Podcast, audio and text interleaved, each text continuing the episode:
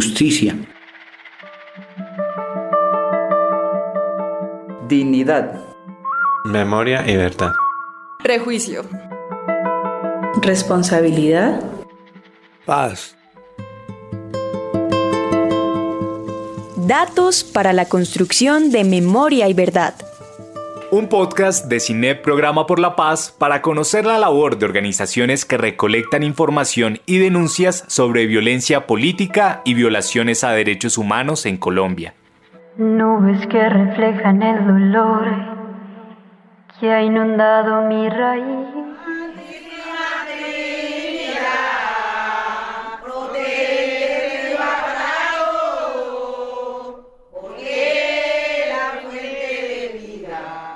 Historia mínima de un territorio, de la serie Datos y Memoria.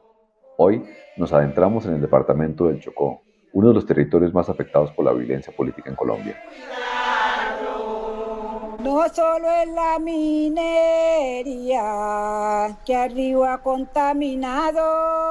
El Chocó es un departamento que se caracteriza por las luchas y procesos que han liderado sus comunidades, procesos que han logrado el reconocimiento de su trabajo en la defensa de los derechos individuales, colectivos y territoriales. Es un departamento con una gran resiliencia, fortaleza y riqueza, pero se enfrenta a un Estado que abandona a su suerte a la población atrapada en sus propias casas por la violencia de actores armados. Este territorio es abundante en recursos naturales como oro, platino y madera, pero esta riqueza ha traído la codicia de grupos armados que buscan controlar sus recursos, perpetuando el conflicto. Su ubicación estratégica lo convierte en un punto crucial para el paso de migrantes de numerosos países que buscan llegar a Norteamérica en busca de un futuro mejor. En resumen, el Chocó es un territorio marcado por la lucha, por la supervivencia, la explotación de recursos y la movilidad de personas, donde la violencia política es una triste realidad que afecta profundamente a sus habitantes. Los pueblos la han sufrido. Hola. Somos el Banco de Datos de Derechos Humanos y Violencia Política del Centro de Investigación y Educación Popular, CINEP. Bienvenidos y bienvenidas a un nuevo episodio de Historia Mínima de un Territorio, parte de la serie Datos y Memoria, una coproducción con la Red Nacional de Banco de Datos. Afecta a su gente, sino también a su río. La población chocuana enfrenta una crisis desgarradora donde los casos de desplazamiento forzado y confinamiento son la cruel realidad que más los aqueja. Según los registros del equipo local de coordinación del Chocó, un organismo de la Oficina de Coordinación de Asuntos Humanitarios, durante el segundo semestre del 2022 se reportaron 13 desplazamientos forzados masivos que afectaron a un total de 5.923 personas. Entre estas víctimas, el 88% pertenecía a la comunidad afrodescendiente, mientras que el 6% eran indígenas. Estos lamentables sucesos se concentraron principalmente en los municipios de Medio San Juan, Ismina, Quibdó y Yorú donde se vivió el 40% de estas trágicas experiencias. La población chocuana, en su mayoría, se ve arrastrada por esta dolorosa realidad, marcada por el desplazamiento forzado y la angustia del confinamiento en sus propias tierras. Comunidades negra, mestiza quien lo dijera Aquí en Historia Mínima de un Territorio denunciamos la violencia armada en el Chocó en la voz de Carlos Heider Mosquera Mosquera y Jason Palacio Robledo, miembros del equipo técnico del Foro Interétnico Solidaridad Chocó, Fitch. Yo soy Carlos Heiler Mosquera Mosquera. Nosotros como equipo del Foro Interétnico Solidaridad Chocó vinimos a Bogotá con el ánimo de visibilizar la crisis humanitaria que vive el departamento del Chocó y centrarnos un poco en la subregión del San Juan. En esta visita, en mi caso particular, vengo a hablar de tres temas puntuales. El tema de desplazamiento, tema de confinamiento y tema de desaparición forzada. Para mi caso particular, yo fui ya desplazado en el 2000 y eh, retornamos sin garantía. Hoy vivimos un caso de desaparición, se desapareció un sobrino y justo aparece asesinado. En este caso exigimos justicia para que se aclaren todos los hechos y este hecho no se repita al interior de la familia en la subregión del San Juan. Jason Palacio Robledo. El departamento del Chocó ha vivido una crisis humanitaria por décadas que la ha sumido en una violación constante de los derechos humanos a las comunidades. Esta crisis se ha prolongado debido a tres factores principales que pudiéramos mencionar. Uno, que es la debilidad institucional y con ello toda la corrupción político-administrativa que vive el departamento del Chocó. Dos, las condiciones de extrema pobreza que vive la población. Tercero y último y no menos importante, el conflicto armado. Según los datos recabados por la plataforma de gestión de información Alerta Chocó del FIS en el departamento del Chocó en materia de desplazamiento y confinamiento, en lo corrido del año se han presentado al menos 11 eventos de desplazamiento masivos en las comunidades étnicas, en las cuales se han presentado especialmente en la subregión del San Juan, en los municipios de Ismina, Novita, Cipí, Medio San Juan y Litoral del San Juan. En la subregión del Baudó, en el municipio del Medio Baudó, Alto Baudó y Bajo Baudó, en la subregión del Alto y Medio Atrato, especialmente en el municipio de Bojayá y en la subregión de la costa pacífica, en el municipio de Nuquí. El confinamiento de al menos 32 mil personas. Como caso hito puedo presentar la comunidad de Negría que en el 2022 se desplazó cuatro veces y este 2023 se encontró confinada durante más de tres meses. Para que entendamos el confinamiento, el mundo, el país vivió una crisis sanitaria, la pandemia del COVID-19, que nos obligó a encerrarnos en las ciudades. Ese encierro se agudizó en las comunidades rurales, en las comunidades étnicas del departamento del Chocó donde las comunidades hasta la, hasta la actualidad no pueden movilizarse libremente por el río, no pueden ir a sus parcelas, no pueden hacer sus faenas de pesca debido a las prohibiciones y restricciones que imponen los actores armados que hacen presencia en el territorio y que se están disputando ese control territorial. Un indio en vera.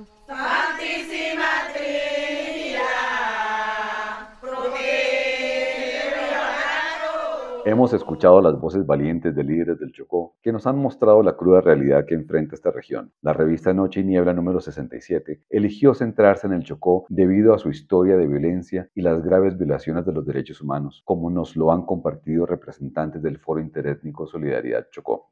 Es importante entender que la situación que vive el Chocó no es un caso aislado en Colombia, la violencia se extiende por todo el país. Por ejemplo, los departamentos con mayores victimizaciones en general por hechos de violaciones de derechos humanos, violencia político-social, infracciones al derecho internacional humanitario son Cauca con 228 victimizaciones, Antioquia con 62, Santander con 52, Norte de Santander con 40, Putumayo registra 38, Valle del Cauca 29, La Guajira 21 y Nariño 16. Estos casos abarcan una amplia de violaciones, desde desapariciones forzadas hasta ejecuciones extrajudiciales y detenciones arbitrarias. Así nos lo muestra el padre Alejandro Angulo, investigador del CINEP, quien nos ofrece un panorama poco alentador sobre los casos de violencia política en Colombia. Niebla número 67 es un hecho actual. Es el registro de 523 casos de violación de derechos humanos. Es decir, quitar la vida, quitar los bienes, quitar el nombre, quitar la fama, quitar el derecho de tener un hogar y tener una familia. La negación de tales derechos es obviamente un delito y sin embargo no lo castigamos y pareciera como que lo aceptamos dado que los criminales que han cometido esos delitos están muy tranquilos aprovechándose de los bienes de aquellas personas a quienes mataron y de los territorios de aquellas poblaciones a las que desplazaron.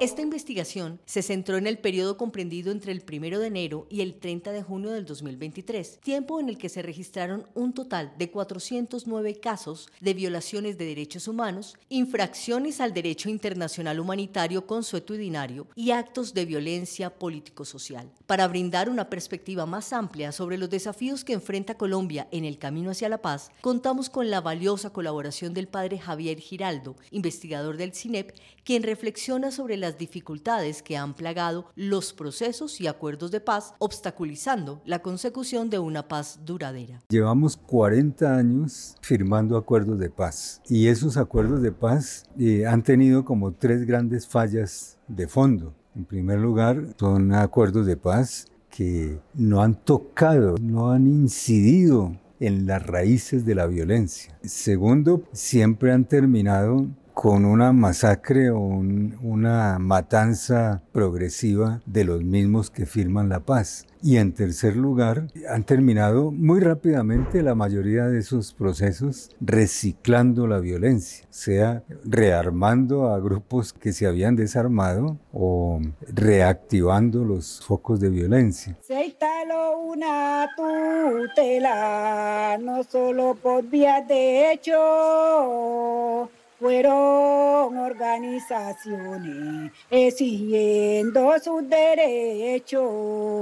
Mientras reflexionamos sobre las dificultades que han acompañado los procesos y acuerdos de paz en Colombia, es importante destacar que la población no se ha quedado de brazos cruzados ante las decepciones y los obstáculos en la implementación de la paz. Por el contrario, han surgido valientes voces con propuestas para construir un futuro diferente y más esperanzador. A continuación, escucharemos a líderes del Foro Interétnico Solidaridad Chocó, quienes comparten algunas de estas propuestas que buscan allanar el camino hacia una paz duradera y significativa en nuestro país.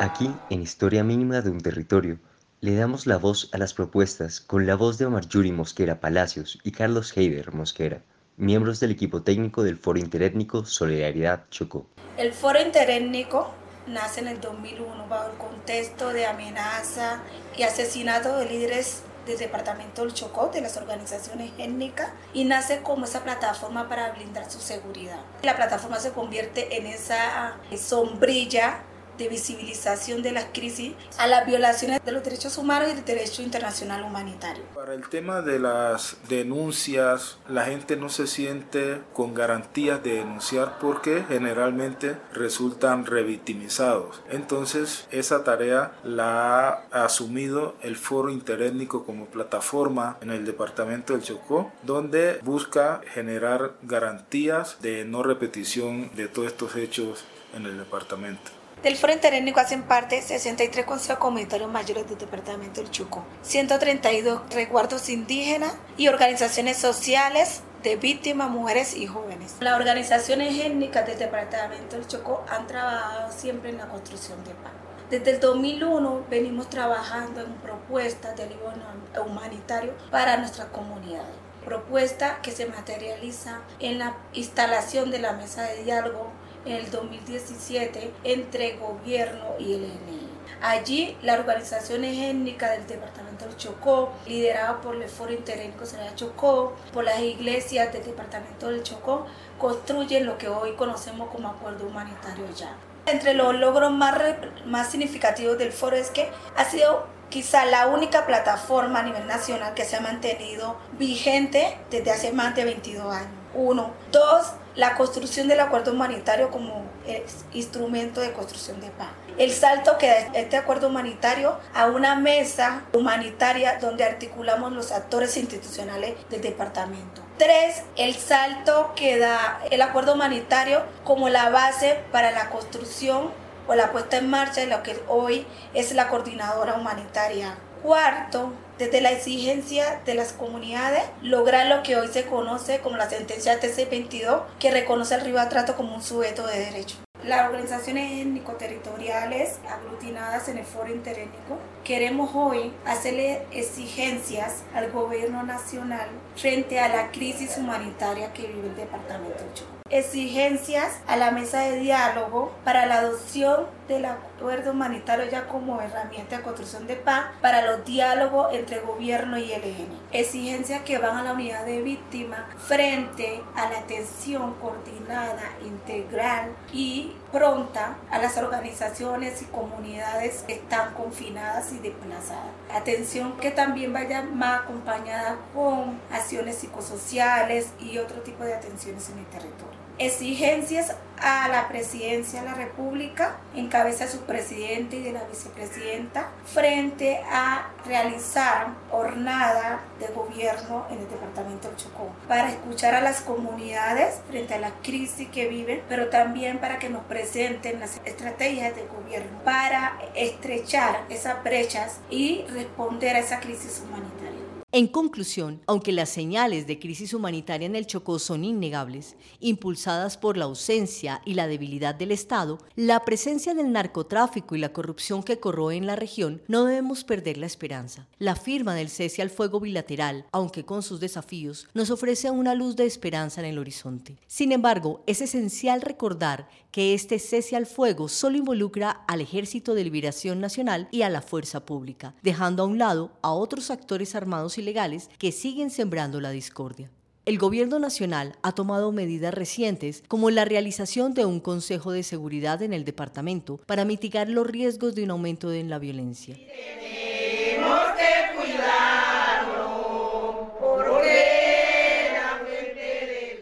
Para cerrar este episodio, urge entender la crisis humanitaria del departamento. Asimismo, es necesario escuchar las propuestas de organizaciones como el FISH, que llevan más de 15 años generando agendas y propuestas para mejorar la situación en la región, tal y como lo manifestó el Foro Solidaridad Chocó dentro de las demandas expuestas. Destacamos que el pasado 27 de septiembre se llevó a cabo en diferentes ciudades de Colombia la gran movilización por la paz, la vida y la justicia social, en la que se unieron centrales obreras, sindicatos de trabajadores, movimientos indígenas, indígenas, organizaciones sociales y otros sectores en busca de un futuro mejor para las comunidades, no solo en el Chocó, sino en todo el país. Estos esfuerzos colectivos nos inspiran y nos recuerdan que a pesar de los desafíos, la esperanza y el deseo de construir un mundo mejor siguen vivos en Colombia.